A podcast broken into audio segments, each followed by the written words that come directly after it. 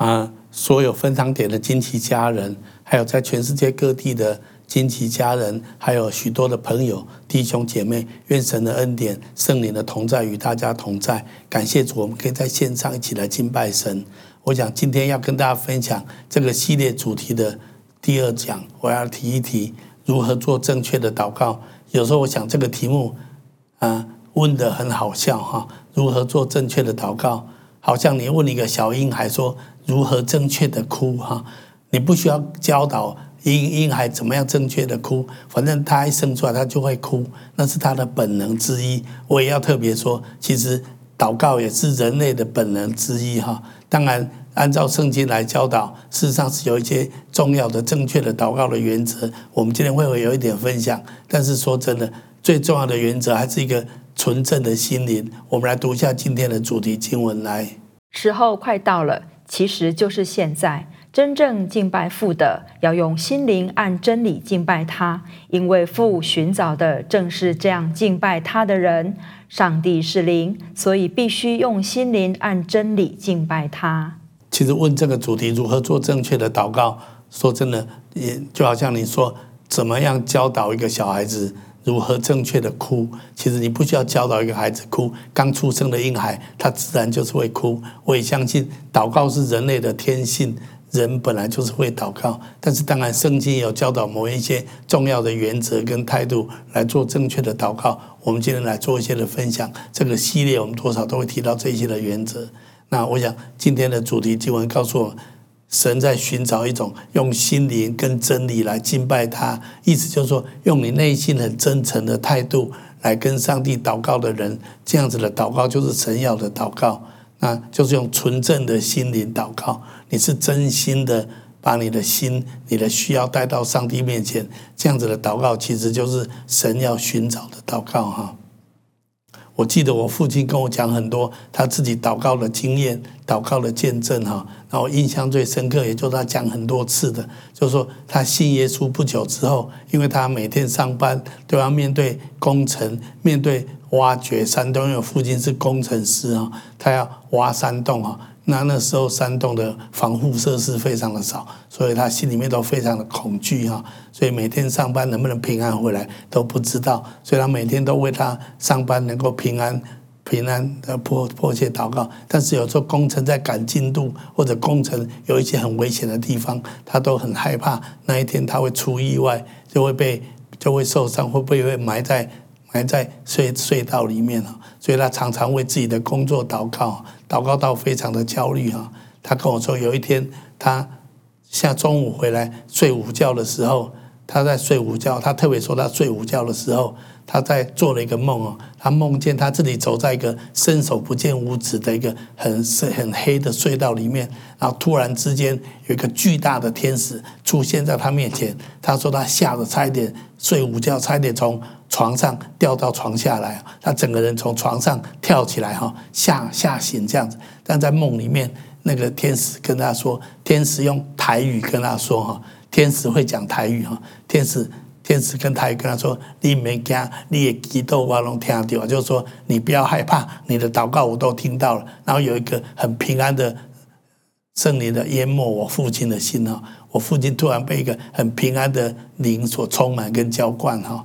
就说，好像神界的天使跟他说，用台语跟他说：“你不用担心，你不要害怕，你的祷告我都听见了。”其实那时候我父亲。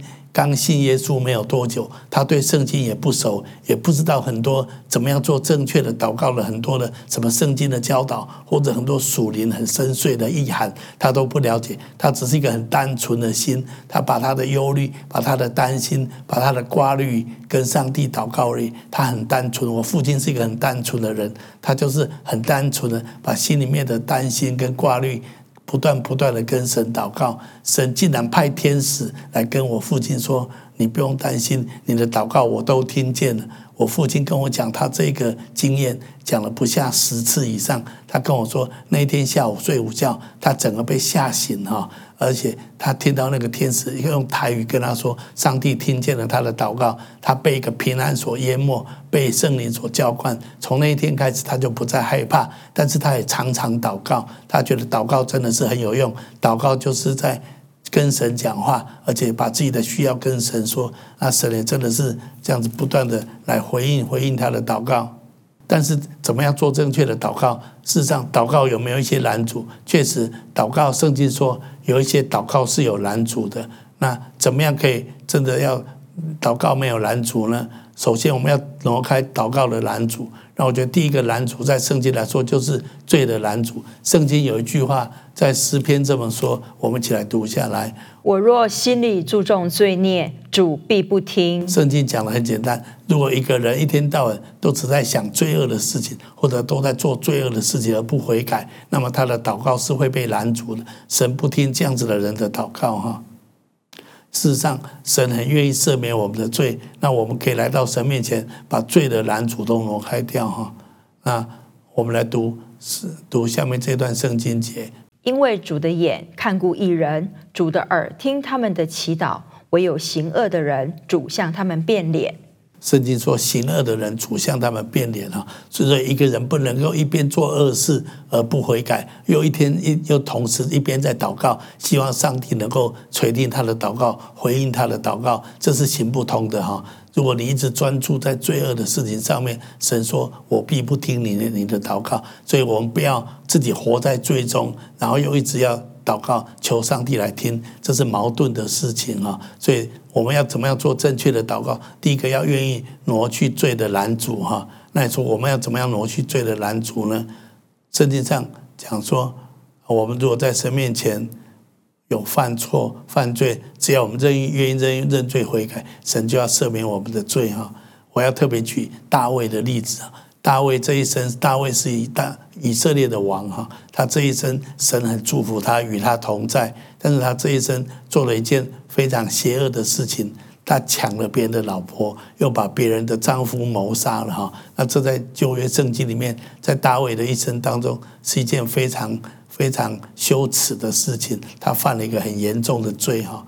但是大卫当先知拿单来跟他提醒说，你犯了这个罪的时候。大卫立刻起来认罪悔改。我们来看他在诗篇上怎么样来认罪悔改。我们一起来读一下这段诗篇呢。因为我知道我的过犯，我的罪常在我面前。求你掩面不看我的罪，涂抹我一切的罪孽。神我神所要的祭就是忧伤的灵。神啊，忧伤痛悔的心，你必不轻看。这一帮大卫很了解神了。大卫说：“神，你最看重的就是一个忧伤痛悔的心哈。那有这样的心的人，你必不轻看哈。确实没有错哈。当我们愿意为自己的罪认罪悔改，愿意来到神的面前，那么神就要把这样子的罪挪开哈。然后大卫接着继续这样子祷告哈。他说：神啊，求你为我造清洁的心，使我里面重新有正直的灵，不要丢弃我，使我离开你的面。”不要从我收回你的圣灵，求你使我仍得救恩之乐，赐我乐意的灵扶持我。我觉得大卫有一件非常聪明的事情，他知道罪一定会拦阻他的祷告，所以他求神让他里面有一个重新有一个正直的灵，不要离开他，不要不要把圣灵从他身上收回去哈。他就是他要神的同在超越一切哈。他说：“神啊，求你的灵不要离开我。”让我认得救恩之乐，用你乐意的灵扶持我。大卫一直要神的同在，他不要神离开他，他求神不能离开他，他也跟神做一个认罪的祷告，求神涂抹他一切的罪孽哈。而他忧伤痛悔在神的面前，为他做的那一件不好的事情，在神面前认罪祷告。那圣经也说，神事实上真的赦免了大卫的罪，神也让大卫里面重新有一个。清洁的心在他的里面，所以大卫的祷告就畅通无阻，常常可以再来到神的面前。这是圣经提到，如果我们注重罪，那么我们就祷告就会受到拦阻。另外还有一个祷告的拦阻，我要特别说，就是不饶恕的心啊。圣经要我们要彼此饶恕，我们的祷告才不会受到拦阻。耶稣特别讲一件事情，他要这样子说。所以你在祭坛上献礼物的时候，如果想起弟兄向你怀怨，就把礼物留在坛前，先去同弟兄和好，然后来献礼物。耶稣在这里特别讲到，当你要去敬拜神的时候，或当你要去跟神祷告的时候，你若想起，如果你跟人还有一个关系上面的纠结，还有一个怨恨在的地方。那他就说，你要先去处理这个不饶恕的议题啊，你要把这个问题先解决完，再去敬拜神，或再来跟神祷告。所以圣经上鼓励我们要彼此饶恕。在耶稣教导我们的主祷文里面，上个礼拜融合有跟我们提到主祷文啊，就是免我们的债，如同我们免了人的债啊，就是主。赦免我，如就好像我也愿意赦免那些得罪我的人一样，所以不能够心里怀恨人哈。你心里如果不饶恕怀恨，那这样子的祷告是不畅通的，这样的祷告是没有办法来到神的面前哈。所以彼此饶恕是很重要。当然我知道饶恕是一个很重要的议题，我们今天没有没有办法花很多时间来谈这个议题。有些人会说，可是是他不饶恕我，不是我不饶恕他，是。饶恕是每个人个人自己做出的选择。也许某一个人，你跟他曾经有纠结，但是你可能跟他示好，也希望跟他恢复关系，但是对方可能不理你，对方还是怀恨在心。那如果这样子怎么办？那就问题不在你身上，你的你对他的态度怎么样？你要向神负责。他对你的态度怎么样？是他向神负责的事情。重点是你有没有继续怀恨他？你有没有继续不饶恕他？如果你选择饶恕，那你这边的问题就解决了。也许你们的关系不一定恢复像以前那么的麻吉，那么的好，但是你心里面不能够怀恨你的弟兄，你心里面不能够不饶恕对方，这是圣经讲的重点啊。所以，当你发觉圣灵提醒你，你心里面还怀恨一个人的时候，你要先从心里面选择饶恕对方，那么神就饶恕我们。神如果饶恕我们，我们的祷告才会畅通啊。那关于祷告不畅通，还有一个很重要的原因就是夫妻之间失和。你说神也管到这么多，当然了，神非常希望夫妻恩爱啊，所以夫妻关系在神面前是很重要的。圣经也特别提到夫妻关系和睦，你们的祷告就畅通无阻。我们来读一下在彼得前书这一句话好吗？来。你们做丈夫的也要按情理和妻子同住，因他比你软弱，与你一同承受生命之恩的，所以要敬重他，这样便叫你们的祷告没有阻碍。所以圣经说，怎么样让我们的祷告没有阻碍？事实上就是夫妻之间有和好的关系，夫妻之间彼此尊重，彼此一起来承受生命之恩哈。所以我要鼓励所有的夫妻，可以彼此饶恕。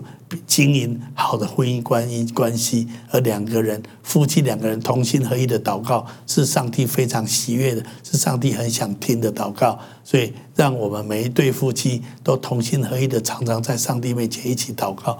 这样子祷告对你的家庭是很大的祝福，对你们的所有的产业也是很大的祝福。那但是如果夫妻失和，又不彼此饶恕，那么这样子对你们来讲，你们的祷告是很受拦阻的。我觉得这是我们要很小心的事情，所以求主帮助我们每一对夫妻都彼此饶恕，而且学习恩爱，彼此相爱哈。呃，学习怎么样经营彼此的关系，然后常常彼此同心合意的祷告，这样子的祷告在神面前是很蒙神悦纳的。我相信神要祝福我们当中所有的家庭、所有的夫妻，让我们的祷告在神的面前都没有任何的拦阻。那关于祷告方面，我觉得还有一件事情，就是要持之以恒哈。就说，不是我今天祷告好像看到没有果效，那我明天就不祷告了。不要持之以恒哈。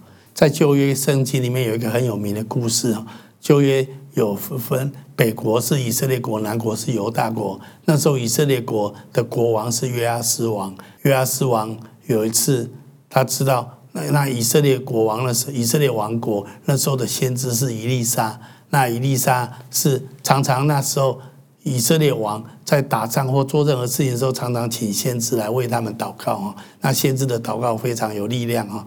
那那个时候是伊利沙这个先知在以色列国，他快要生病，快要死了哈。那那国王约沙法王听到约约阿斯王知道这样的事情之后，他就很着急哈。他就去找伊利莎哈，那希望伊利莎在死之前能够再祝福以色列国这样子啊，所以那那段是一个很有名的记载啊。伊丽莎就叫以约阿斯王做了一个预表性的动作哈，他叫他拿起箭来射箭哈，那那这个他说这个箭是攻击亚兰人的箭哈，但是射完箭之后他又这样子讲，我们读一下这段圣经节哈。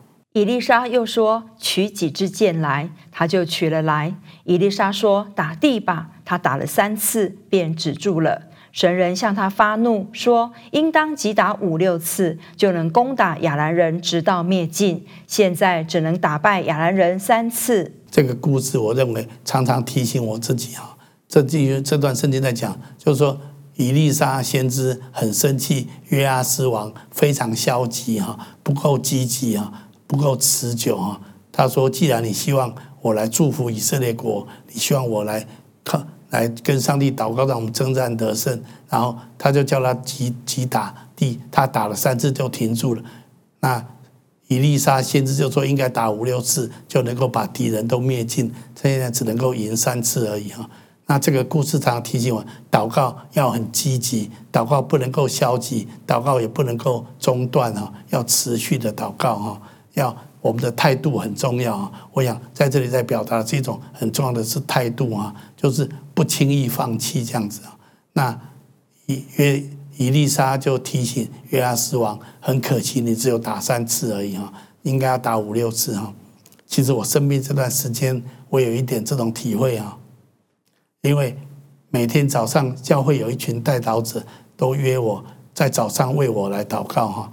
有时候早上睡觉想睡晚一点，或者有自己的行程，想说不要那么忙碌，一早起来又要祷告会，又又要又要参加这个参加那个，但是我心里面想说，不能只有祷告一次两次，要祷告很多次。我就想到这个故事，我就想，约约阿斯王只有打三次就停了，太可惜啊！所以我说我要一直祷告，一直祷告，人家都愿意花时间在线上来跟我一起祷告了，我有什么好？好觉得麻烦的呢，所以我就坚决的说不，我一定要跟他们一起祷告。所以过去这三十半年来，我几乎每天就跟跟我们的代祷者在线上一起祷告。我也相信神听了很多人的祷告，使我的肿瘤慢慢的缩小。我也要鼓励每一个人，让我们的祷告不要灰心，让我们的祷告不要消极，让我们的祷告要坚持到底。当我们愿意这样祷告的时候，神必要来回应我们所祷告。所以我要用这个故事来提醒，也鼓励我们每一个人，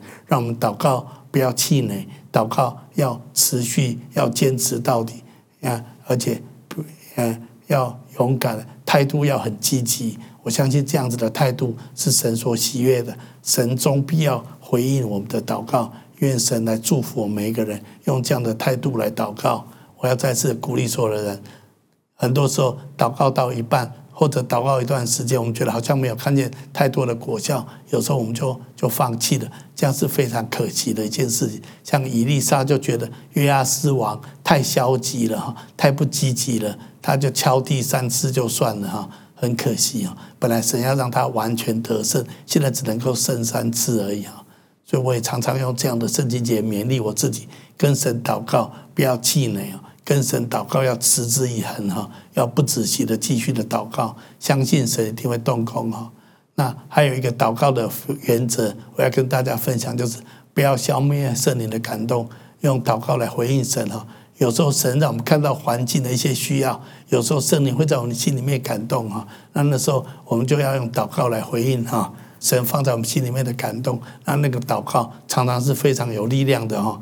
旧约圣经尼希米记就记载这样一件事情，我们曾经分享过，尼希米那时候在当酒政，但是他听到他的家乡耶路撒冷城墙被毁坏，然后以色列人生活的很辛苦，他就心里面非常焦急啊。我们来听读一下下面这段圣经节来。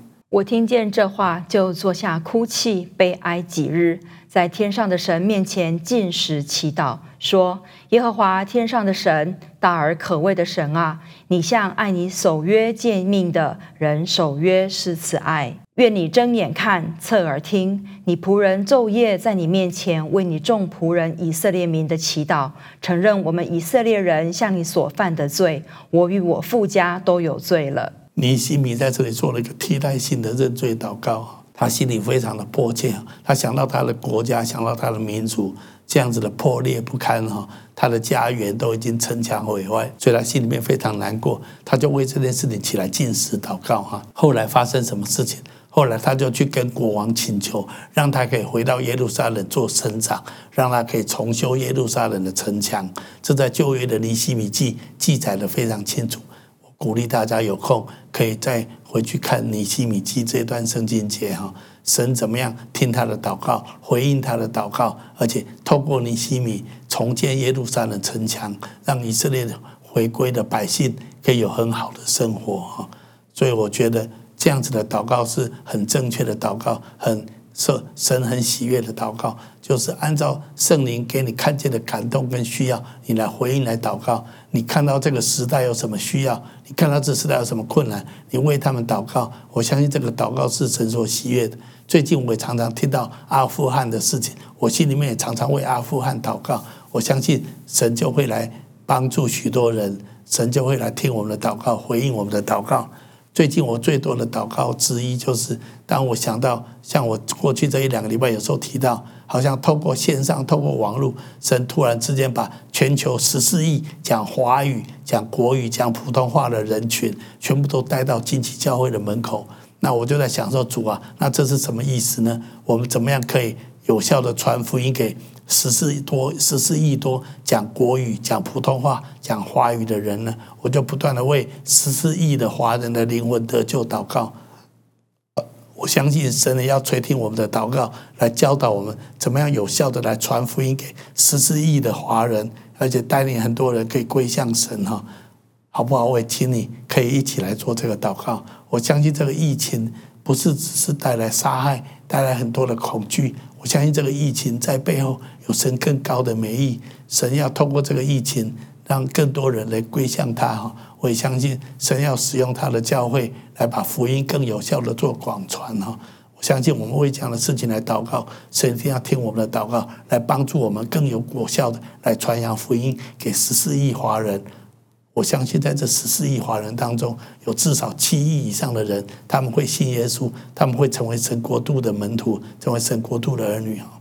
所以我觉得，当你看到一个时代的状况，你心中有一些圣灵的感动。好像圣灵让你看到一些的机会，让你上课上让你看到一些的需要的时候，你就为那个需要、为那个机会来祷告。我相信神就要动工在那件事上，神就要使用你或者使用别人来成就那些美善的事情哈。所以我觉得这也是很重要的事情，不要消灭圣灵的感动，让圣灵让你激动你的地方，你就起来为那件事来祷告。神一定要成就伟大的事情哈。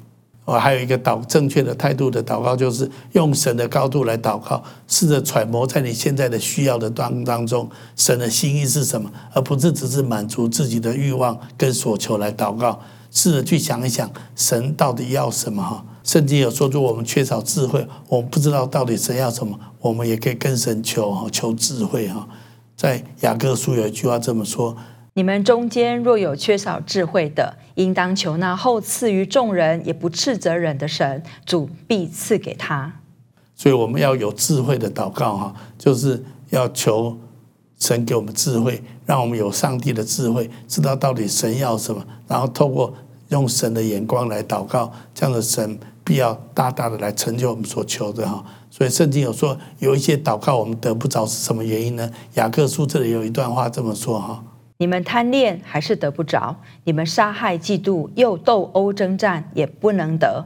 你们得不着，是因为你们不求；你们求也得不着，是因为你们妄求，要浪费在你们的宴乐中。这段圣经也告诉我们一些正正确的祷告的方法跟态度啊，就是我们要很小心，我们不是要为自己妄求啊，我们也不是为了要增进或嫉妒来那地方祷告啊啊，那我觉得。旧约圣经有一个很有名的例子，就是所罗门。所罗门在登登基做以色列王之后，他有一次去献祭，献祭完，神在神在夜间的梦里向他显现。我们来读一下这段圣经节：在基遍夜间梦中，耶和华向所罗门显现，对他说：“你愿我赐你什么？你可以求，求你赐我智慧，可以判断你的民，能辨别是非。”不然，谁能判断这众多的民呢？所罗门因为求这事，就蒙主喜悦。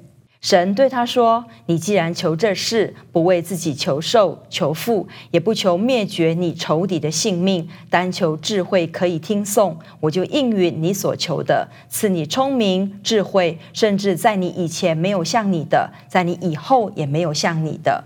你所没有求的，我也赐给你，就是富足、尊荣，使你在世的日子，列王中没有一个能比你的。”所罗门多有福啊。因为他求的不是为自己求寿、求富足，或是求战争得胜，他向神求智慧，让他可以管理，做一个很有智慧的国王，可以管理他的百姓哈。神很喜悦他做这个祷告，这就是站在神的高度来祷告。我觉得我们要常常站在神的角度学习揣摩，求神给我们智慧。看看神在我现在这个处境里面，神希望我怎么样祷告？我最近常有的一个祷告，在半夜里面醒过来的祷告，就是主啊，让我生这场病，反而能够让你的福音得到更多的广传，让十四亿的华人都可以听到福音，其中至少有七亿的华人可以信耶稣，得着上帝的爱、上帝的救恩、上帝的恩典在他们的生命当中。这就是我的祷告。我相信神喜悦我做这样的祷告。我也鼓励每一个人，在你现在的困境当中，在你现在的需要的当中，求神把他的心意向你显明。你可以跟神求智慧，主要在这种处境里面，你希望我怎么样祷告？我相信神会教导你怎么样来祷告哈。我们来看最后神怎么样祝福所罗门哈。神赐给所罗门极大的智慧、聪明和广大的心，如同海沙不可测量。请你特别把广大的心圈起来哈。我觉得我们很需要在神面前有一个广大的心。我们常常小眼睛、小鼻子啊，只看到我们手上的这一碗而已。我们没有看到神所看到的是整个人类的需要，或者整个神国度的荣耀。那如果我们愿意常常去揣摩神的心，有神的智慧，神就会来成就我们所祈求的。就是我们按照神的话，按照神的心意来祷告，这种祷告是神最喜悦的。我们来读约翰福音这一段话好吗？来。你们若藏在我里面，我的话也藏在你们里面。凡你们所愿意的，祈求就给你们成就。我们若照他的旨意求什么，他就听我们。这是我们向他所存坦然无惧的心。既然他听我们一切所求的，就知道我们所求于他的无不得着。这些就是当我们心里面有很多神的话，有很多神的。真理在我们心中的时候，我们就更能够有效的揣摩神的心意是什么，我们就更能有效在各种环境的里面，在祷告的时候去了解到底神希望怎么样。我们用神的心意来祷告，用神的话来祷告，是最有果效的祷告哈。还有圣经也说，我们要常常用赞美跟感谢来祷告哈。好，这段话我们一起来读一下好吗？来，你们要切切地求那更大的恩赐。我现今把最妙的道指示你们。其实一个很重要的态度，正确的祷告就是爱的态度啊。我们一起来读一下圣经对爱的原则怎么说。爱是恒久忍耐，又有恩慈；爱是不嫉妒；爱是不自夸，不张狂，不做害羞的事，不求自己的益处，不轻易发怒，不计算人的恶，不喜欢不义，只喜欢真理。凡事包容，凡事相信，凡事盼望，凡事忍耐。爱是永不止息。先知讲道之能，终必归于无有；说方言之能，终必停止；知识也必归于无有。神爱我们的心，我们也知道，也信。神就是爱，住在爱里面的，就是住在神里面，神也住在他里面。我们要这样的态度来祷告，是合神合神心意的。神必要来回应我们的祷告哈，所以我要鼓励大家用爱的态度来祷告，就是一个最棒的祷告的方法哈。当我们愿意这样做的时候，神必与我们同在。所以好不好？这时候我们一起来祷告好吗？好。在我们所有的分堂点，或在线上看这个影片的人，我现在灵里面觉得，在我们当中有人，你心中有一个很迫切的需要，你很希望跟神来祷告，好不好？按照我刚刚所讲的原则，我们愿意跟神来做一个认罪的祷告，除去罪的拦阻，也愿意饶恕那些得罪我们的人。所以下面我要做一个简短的祷告。来接受跟信靠耶稣，也请求耶稣赦免我们的罪，宽恕我们一切的过犯。我邀请你可以跟我做这个祷告，这个祷告将使神完全饶恕我们一切的过犯，好像大卫的祷告一样。你可以跟着我来祷告，亲爱的主耶稣，亲爱的主耶稣，我现在愿意。我现在愿意打开我的心，打开我的心，邀请你进到我的心中来，邀请你进到我的心中来，成为我的救主，成为我的救主，还有生命的主宰，还有生命的主宰。我要请求你赦免我的罪，我要请求你赦免我的罪，宽恕我一切的过犯，宽恕我一切的过犯。我也愿意赦免那些得罪我的人，我也愿意赦免那些得罪我的人，愿意饶恕我的弟兄们，也愿意饶恕我的弟兄们。也请你饶恕我，也请你饶恕我，让我的祷告没有阻碍，让我的祷告没有阻碍。我这样子祷告，我这样子祷告，是奉耶稣基督的名，是奉耶稣基督的名。阿门，阿门。好，接下来我要请刚刚跟我做这个祷告的人，这个时候你可以把你内心一个最深层的需要、最迫切的祷告，你这时候自己来从内心，你跟神来祷告。我相信你的罪已经被神挪开了，罪的拦阻已经挪开了，你自己这时候来跟神祷告。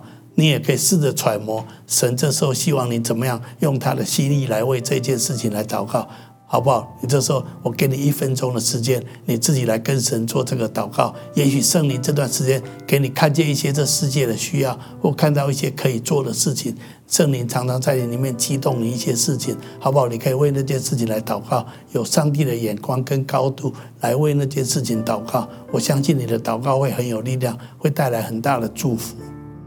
主耶稣，我求你这时候来格外垂听我们所有的弟兄姐妹、亲戚、家人、朋友，我们内心最深邃的祷告，我们最大的渴望。主，求你亲自的按着你荣耀的旨意，按着你美好的旨意，还有你的大能来成就我们向你做祷告的这些事情。谢谢主，垂听我们的祷告，奉耶稣基督的名，阿门。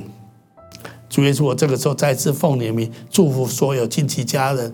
所有分堂点弟兄姐妹、来宾朋友，当我们在祷告的时候，让我们学会用正确的态度来祷告，让我们一切的罪都被你挪开，让我们愿意饶恕那些得罪我们的人，让我们揣摩你的心意，让我们也不消灭圣灵的感动，让我们勇敢的用你放在我们心里面的感动，勇敢的来跟你回应做祷告，就好像尼希米一样，主你就必要在我们的时代当中，借着我们的祷告来成就伟大的事情。